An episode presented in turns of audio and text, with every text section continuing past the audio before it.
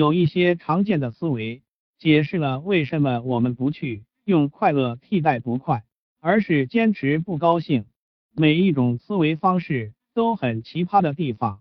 理由一，不能降低标准。你可能会觉得我胸有大志，为什么要为这些鸡毛蒜皮的小事高兴？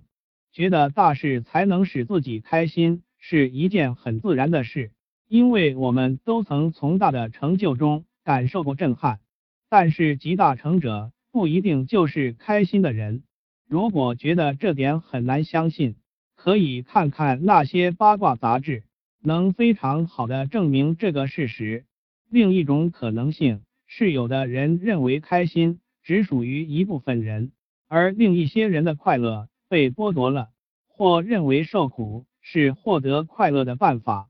类似的想法会产生一种非常奇葩的神经互殴，秉持这种想法会因痛苦和自己的快乐被剥夺而一时感觉良好，因为这让人觉得重要和有融入感，所以血清素和催产素爆棚。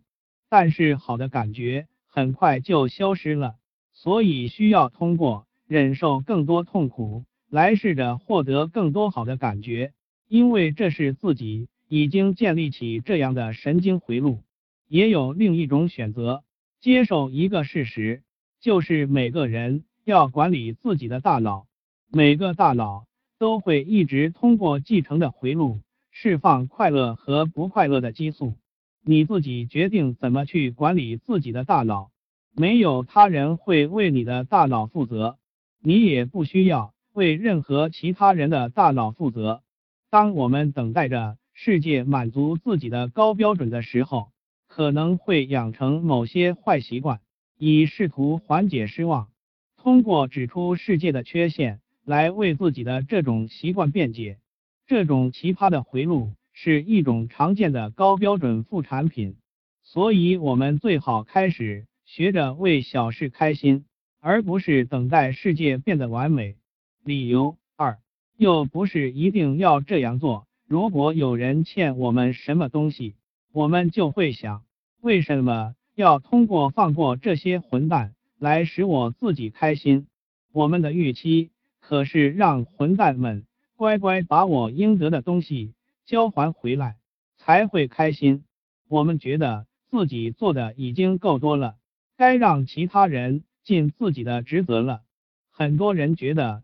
和曾经亏欠自己的人之间明算账才能保持快乐，但如果我们这样看问题，就会很容易觉得自己受尽委屈。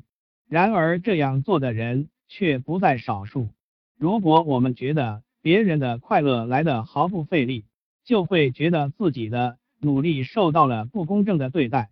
当我们觉得自己受到了生活的委屈的时候，就会放纵自己吃点甜点，喝点小酒，吃点什么药，或者是生个闷气。该经历的都经历过了，何苦再为难自己？这样会造就很奇葩的循环。如果我们一直寻找什么是错的，就不会注意到什么是对的，即便对的事已经明摆在眼前了。理由三：专注于自己的快乐是自私的。很多人。觉得快乐是此消彼长的，他们想当然的认为一个人的快乐必然是从另一个人那里获取的。当我妈窝着火擦地的时候，会觉得只有我代替她擦地，她才会高兴，所以我就蹲下来擦地，不愿被贴上自私的标签。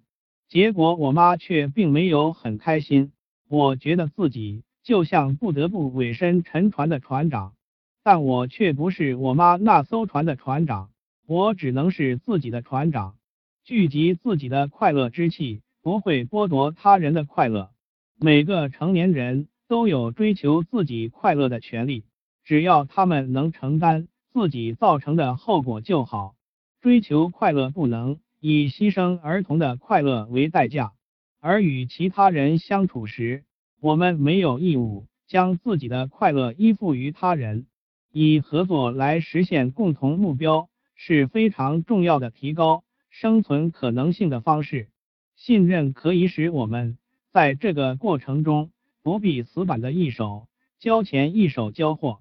但如果有人觉得我们的生存需求需要依附于他，他不必屈从，让自己在别人不开心的时候感觉良好，其实对他人有意想不到的帮助。他们的模仿神经元会注意到这个情况，并点燃快乐。大脑不会因为我们帮助了别人而感觉快乐，帮助别人所以快乐是一个概念上的悖论。大脑会因为我们可以更好的生存，而非我们的需求被拒绝而嘉奖我们。如果你选择快乐，会觉得自己很显眼，会和那些做出不同决定的人格格不入。这时你可以假装很辛苦。以避免被认为很自私，我们需要做出决定，并承担这决定的后果。理由四：我想保持防患于未然的状态，让自己开心起来，就会失去优势吗？让自己开心起来，就会在事情不对头的时候失去防备，一团糟。如果你相信了这一点，它就会成真。大脑永远都能够找到潜在威胁。如果我们把精力放在威胁上，大脑也会感同身受。不想去寻找，就永远看不到这世间的好。大脑皮层只会去搜寻我们想要的信息，它会一直筛选那些最值得关注的细节，因为大脑无法同时处理所有事情。为了更加有效。它的筛选很迅速，只筛选那些与预期相符的模式。关注生活中的好，可能会让你觉得是在浪费自己的精力，且没有抓住重点。但讽刺的是，将注意力放在潜在的威胁上，并不能保证我们是有准备的。不好的事情难以预料，草木皆兵的状态会把我们搞得精疲力尽。对于人生路上的起起伏伏，相比不开心，快乐像海绵垫子一样，具有更好的缓冲作用。快乐没有我们想象的那么容易让我们分心。一些快乐回路的副作用，造成我们错误的印象，认为快乐这个主题与更好的生存是对立的。我们可以建立没有那么多副作用的快乐回路。理由五。臣妾做不到啊！如果试着建立新的回路，结果失败了会怎样？这种想法不无道理。旧有的回路感觉上还相对靠谱一些，失败不难想象，因为既有的习惯总是通向失败。如果现有的回路能够得到不一样的答案，我们或许已经开始尝试了。所以，我们面临的一大挑战是。对结果没有一个清晰的概念，想要一遍就过，通常会面临失望。如果只有确保万无一失了才去做事情，就是在很大程度上限制住了自己。敢于试错的勇气给我们力量，它使我们不必在周而复始中反复。输得起并不意味着要奔着失败去，它意味着一个阶段的试错之后对于胜利的期望。错，并不意味着无能，而意味着驾驭未知之前必要的求索。但每当我们失败的时候，以往关于失败的记忆就会重现。这种感觉没人会喜欢。如果搭建回路伊始，就感觉一切都是错的，就很难继续执行下去。但是如果我们就这样认输，失败回路就会壮大。而想要掐掉这条邪恶的回路，只能通过我们做些暂时感觉不太好的尝试来实现。感觉大势已去的时候，告诉自己我做到了，即便是自己做的所有的事情，只是想想我做到了。一开始会感觉有点虚，但如果我们坚持下去，成功的感觉就能形成回路。这条回路。会变得像既有的失败回路一样清晰可见。理由六：世态炎凉，怎能幸福？我大学的老师们教会我将人类所有的不公都归结于体制问题，颂扬将生活中的任何问题与社会缺陷挂钩的理论，并鄙夷反对者，说他们不懂。我不想被列为蠢或者误的一类，所以我表示懂。最终我发现这套理论存在缺陷，诋毁体制会导致更多的不快乐。我了解有利可图的人和没人照顾的人会一样的不开心。人的本性可比六十年代的美国民谣复杂的多。我们无法每时每刻都保持高亢的情绪。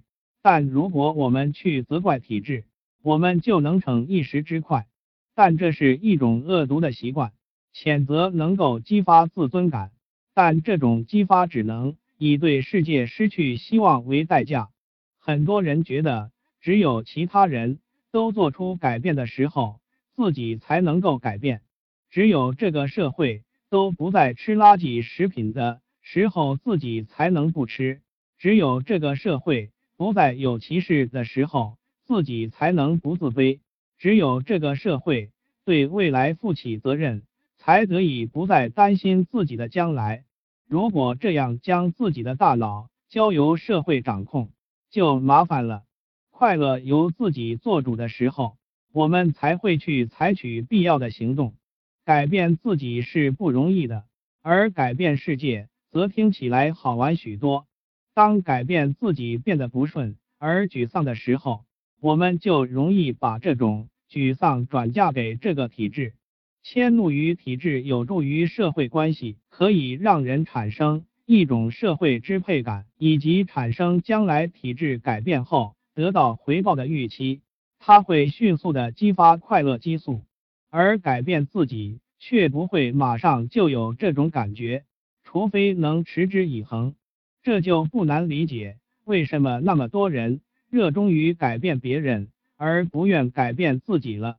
理由七，到时候我就开心了。人们经常会觉得，在公众或者个人生活中，只要自己完成某个指标，就会开心。我们把快乐视作在某个领域制造出来的产物。我完成一次铁人三项。就会开心。我把孙女送进优秀的学前班就会开心，治愈艾滋病就会开心。但目标是一把双刃剑，目标能激发快乐激素，是因为我们把它和生存联系起来，但它也能制造不快乐激素，因为大脑把实现目标过程中的每一个障碍都看作是对生存的威胁。我们当然知道。无法赢得奥林匹克运动会，我是指单口相声的运动会，不会死人，但是皮质醇不会让你这么想。目标确实能激发快乐激素，我们在接近目标的时候会强烈感受到多巴胺的作用，而当我们为自己的成就感到自豪的时候，血清素就会迸发。和其他人团结起来追逐目标的时候。催产素会爆棚，甚至内啡肽也会因为我们不顾疼痛，把自己逼到一定份儿上而分泌。然而，如果我们用目标来掩盖不快乐激素，就会助长恶性循环。当快乐激素开始消散的时候，我们因为有些忍受不了而不断的将精力集中到目标上，最终感到精疲力尽、闷闷不乐。我们觉得，如果没有什么突破，没有里程碑式的成就，就不能停下。可是事成之后，我们就会聚焦到新的目标上，然后又有新的压力。如果这是我们仅有的回路，就根本停不下来。一根筋的追求目标，可能会导致我们觉得其他人都是障碍，觉得自己的身体是障碍，觉得法律法规是障碍。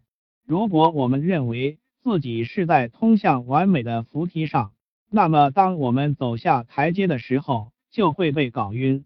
人们经常说是这个社会把这些压力强加在我们身上，却没有看到自己是如何创造了这个回路，反倒很容易看出别人怎么养成这样的习惯，想迫切做点自己的事情的欲望。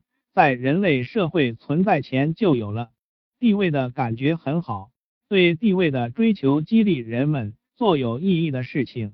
但哺乳动物大脑会不断追求更高的地位，来保持良好的感觉。